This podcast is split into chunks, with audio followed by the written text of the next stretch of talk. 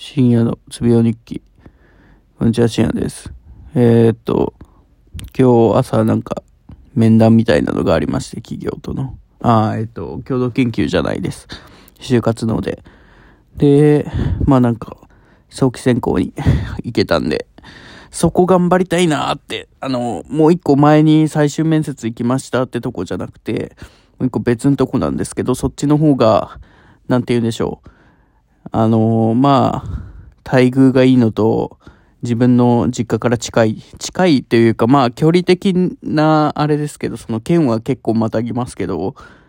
まあ、その関東に行くのと関西に行くので全然違うなと思ってるんで、その今日お話もらった会社の方がいいなっていうのは思ってるんで、思ってますね。はい。っていう感じで。まあなんかそれに対して書類を、また履歴書かなんかを書かないといけないんで、そうですね、なんか、大学指定のやつか、えーっと、厚生労働省かなんかが出してるやつの、か、どっちかみたいな感じだったんで、どっちにするか迷ってるんですけど、まあそれなりに何かしら、緑シート的なものは書かないといけないんで、